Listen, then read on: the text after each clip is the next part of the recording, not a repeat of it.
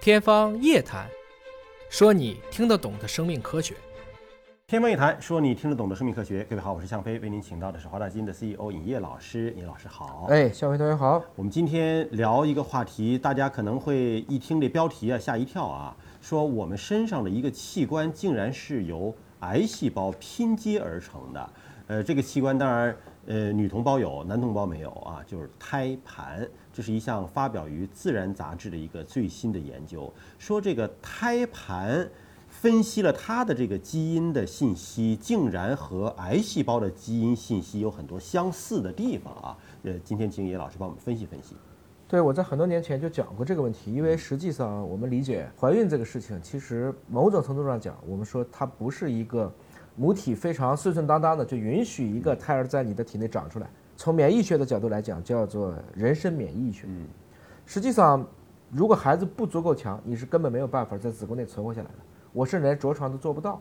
因为毕竟我们说这个胎儿，它只有一半的基因和妈妈是相合的，还有一半是来自于父系的，所以这对这个女性来讲，这是一个义务。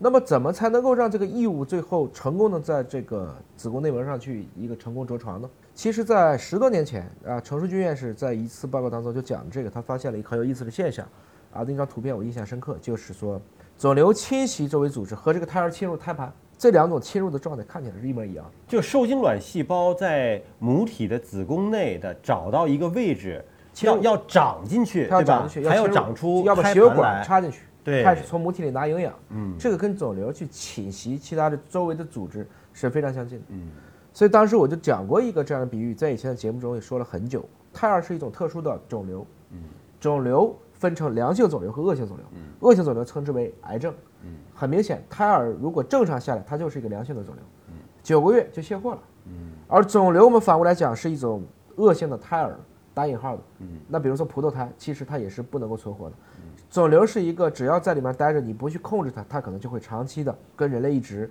甚至有的时候是你死我活的一个斗争。从这个角度去理解，我们也明白了，其实，在胎盘和肿瘤当中都存在着大量的我们称之为抑制性的一个概念。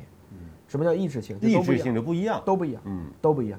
我们现在可能越来越多的从生命科学的发展来讲，我们以前人类的细胞虽然只能够被分类成两百多种细胞，但我们今天把每个单细胞拿出来测序，发现它们大部分都不一样，嗯都不一样。这也就意味着，如果你想获得一个更好的一种生态位，什么意思呢？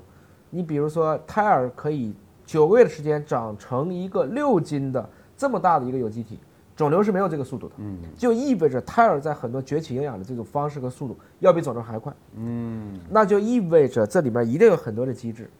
要跟肿瘤细胞是非常相近的。换言之，我不管母体怎么样，我必须保证我能够顺利的生活下来。因为很多研究对于胎盘的研究啊，已经相对清晰了。比如说，胎盘它是使得胎儿的血液和母亲的血液可以彼此不交融啊，因为对胎儿和母亲的血型是可以不一样的，但是对有胎盘的一个阻断，嗯那么就避免了母体内的免疫细胞进入对到胎儿体内，起码对通过胎盘给隔绝了。对但是呢，胎儿所需要的营养物质、氧气、抗体却可以通过胎盘对传递给胎儿，对等于它是像是一个半透膜，选择性过对滤吧？法，选择性的，对有的我不让你去，有的我让你去。对那么之前呢，大家可能只是说啊，我对这个人的基因信息做检测，但是现在越来越多的就分到对某一个组织、某一个器官的基因做检测。对而这篇文章的研究者呢，恰恰就是来研究胎盘的基因信息，发现里边有一些是明显不是人类的基嗯因、啊，说是可来自于逆转录病毒。咋他怎么能够分析出来说这个基因不来自于人类呢？它其实可以找一些同源性。我们当时讲过，就是从目前的生命来看，最早肯定是只有一些分子，嗯，这些分子后来变成了单细胞，不同的单细胞融合掉了，就变成了今天的真核细胞，嗯，从原核到真核，比如说线粒体、叶粒体，这很明显就是两个细胞大大小小吃在一起，最后变成共生了。这个概念是非常有意思的，嗯，等于说这种共生一旦发生之后，因为线粒体或叶粒体就相当于是真核细胞的一种发动机，或者是一种光合作用的一个捕捉工厂。提供能量，哎，所以我干脆就把你留在我的体内了，你就都绿有用，对吧？绿色植物我就很简单，你虽然在我体内活，你也消耗我的一部分养料，但反过来讲，你可以帮我捕捉光子，嗯，所以我嗯只要吃太阳光，我就可以活着，那就允许你在我的体内去长期存在。那么就是基于这样的方式，我们一点点就从简单的分子变成了分子团，变成了小型的这一个细胞器，从细胞器变成原核细胞，原核细胞再通过彼此之间的这种吞噬或者融合，变成真核细胞。那下一个问题就是这一个单细胞怎么变成多细胞？分裂。核包素就是通过病毒的一些转化，使得细胞变成了多细胞。我们当时说，大家一听病毒，其实没有病毒，我们连孩子都生不了，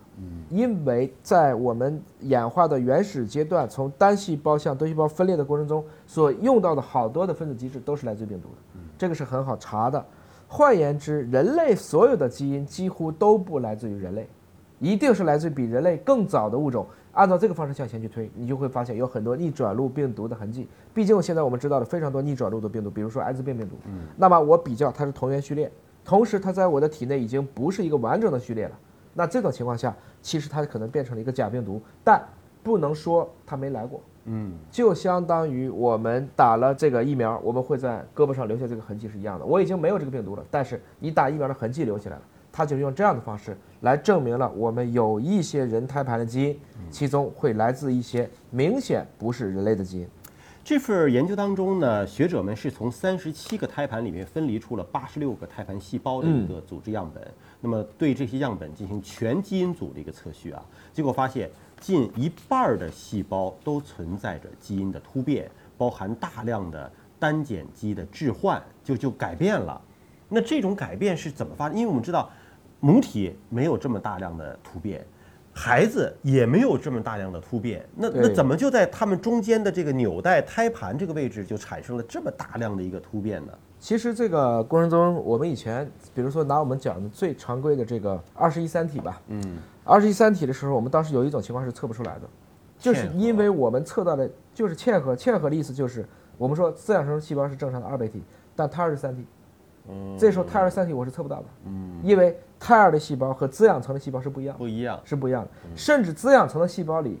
这里面这些已经证明了，嗯细胞和细胞之间也不一样。对，就是因为我刚才讲的，它必须跟母体之间进行一个搏斗。嗯，细胞为什么要演化？细胞演化的动力是什么？为了活下去。生存竞争。生存竞争来自于你本来就不该放到母体内。那你比如说让你的胳膊上去长出一大块别人的瘤子，你能长得出来吗？一定用免疫系统去把它干掉了。那我为了对抗母体的免疫系统，我就势必要变得比你更快、更强，甚至更凶狠。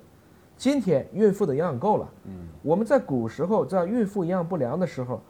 很多的孕妇是看起来很瘦很弱，甚至难产率很高。为什么？因为胎儿会无情的，即使妈妈已经快饿死了，我还要吃你的奶，喝你的血，这是一个很现实的。所以我们有的时候讲，不能以今天人吃饱的角度去思考我们这千百年来的一个生态竞争的问题。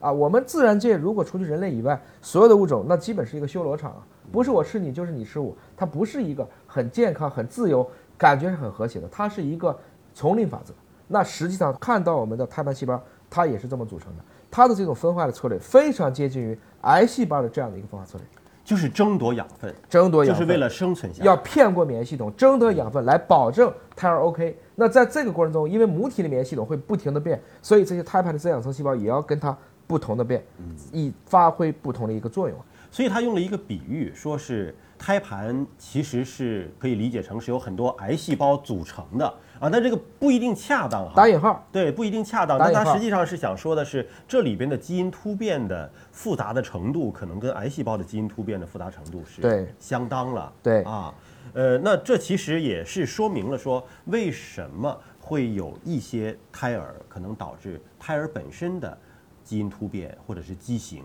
那是不是可能就在这个搏斗过程当中，是向母体倾斜一点，还是向胎儿倾斜一点的问题？是这样子，就是说这个我们当时曾经也比较过，就父系和母系，因为你两套染色体是不一样的嘛。什么时候动父系的，什么时候动母系的，生出来以后什么时候像爸，什么时候像妈，其实这两套染色体之间一直是两性之间的一种博弈。嗯，很多人看见这个文章的时候，给我发来了很多，就觉得不可思议。在我理解，这太正常了。嗯，其实我们对很多问题的理解之所以没有那么到位，是在于我们以前的技术不够。这需要单细胞测序，这需要把这些单细胞都变成一个一个全基因组测序。这个项目如果十年前做，恐怕一个亿都做不下来。嗯，今天可能几百万就做起来了。成本降低了，实际上是因为我们测序的工具 OK 了。华大基因现在开发的这个时空组学的技术，其实可以比这个在做精细，这只做了八十六个胎盘组织的相关的样本。我们现在可以很轻松的做到成千上万个，所以我相信我们会看到更精准的如何从一变二、二变四、四变八，然后产生极性以后开始不同时期的一个分化。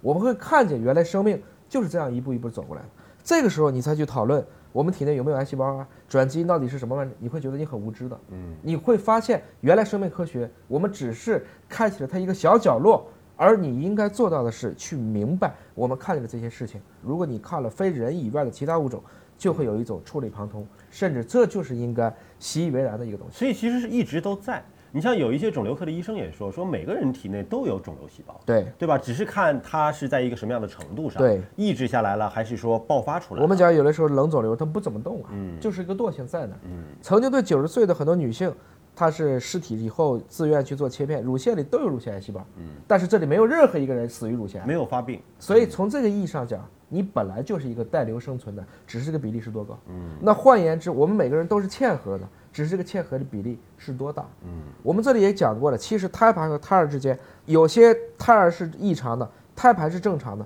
这个时候用无创去测很难测得到的，嗯，真的很难测得到。真要结合后面的超声去看孩子的情况，必要的时候要抽羊水的，这是一类情况。当然这个比例并不高。还有一种情况是，胎儿是正常的，但是胎盘是异常的，这种情况也是有的。那胎儿为什么是可以正常的呢？我们有时候也讲，他胎儿会自救的，就它自太己它太生存欲望太强了。自己会把三体啊直接给你纠正成一个二倍体，嗯，这就是我们以前在去做这种人体免疫学，大家初期在工具有限的条件下，发现了很多所谓有意义的、有趣的现象。嗯今天来看呢，其实它都可以被更加精准的数字化，从单细胞的角度去解决。我相信这样的问题会越来越多的。